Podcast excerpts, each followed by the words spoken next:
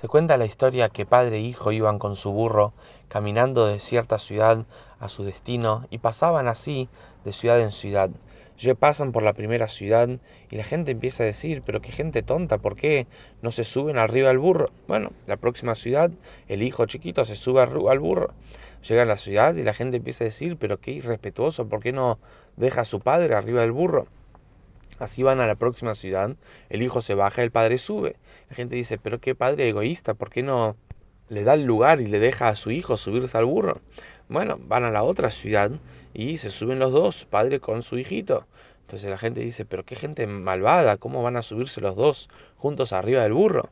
Y así es en la vida donde buscamos siempre destacar lo negativo, buscamos quejarnos y es más fácil quejarnos como una vez entró un profesor a la clase con una hoja blanca que tenía un punto negro en el medio. El profesor les pregunta qué ven, todos levantan la mano y dicen vemos un punto negro. El profesor dice ¿cómo puede ser? La hoja es blanca y solo ven el punto negro. Y así es en general en nuestra vida, donde a pesar que tenemos en la, su mayoría cosas blancas, cosas lindas, cosas positivas, por lo general es más fácil destacar el punto negro, es más fácil destacar lo negativo. ¿Sabemos por, qué?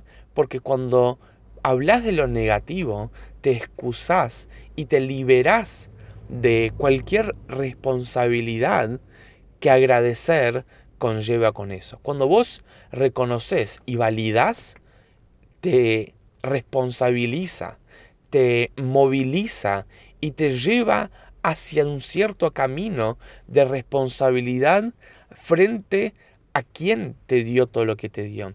En cambio, cuando vos te quejas, te estás excusando, te estás liberando de la situación y de cualquier responsabilidad que eso conlleva.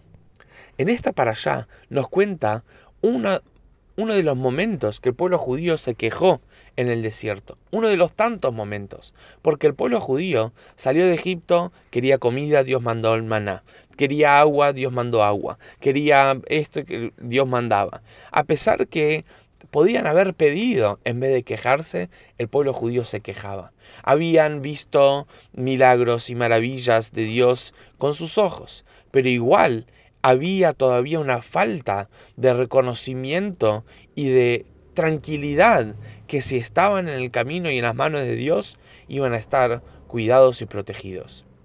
En esta para allá nos cuenta que el pueblo judío, a pesar que tenía el maná y los alimentaba y los sustentaba, igualmente ellos exigían más, ellos querían carne, ellos querían algo más eh, de placer para ellos. Hasta tal punto que Moshe le dice a Dios, Dios, ya no puedo más con este pueblo que lo único que hacen es quejarse.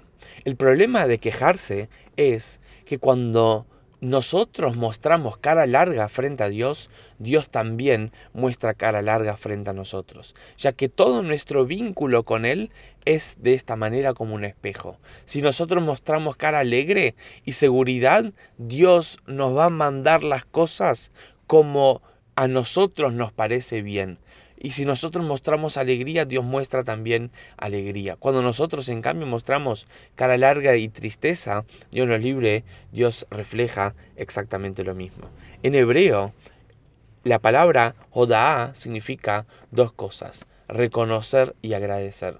Y ese es el requisito número uno para pedir. Cuando lo primero de todo y lo primero que hacemos es reconocemos y agradecemos de quién es que tenemos todo lo que tenemos. Si no podés reconocer y ser consciente de todo el 90% de las cosas positivas y buenas que sí tenés en tu vida, no hay lugar para ir a pedir ese 10% que está faltando. Entonces, empezar las mañanas agradeciendo a Dios, diciendo el modea ni lefaneja, melechai bekayam, shehezarta binishmati, behemla rabá emunateja. Cuando reconoces que Dios hace todo y nos da todo, empezando por la vida, ese es el primer paso para fortalecer nuestra relación y nuestro vínculo con Él.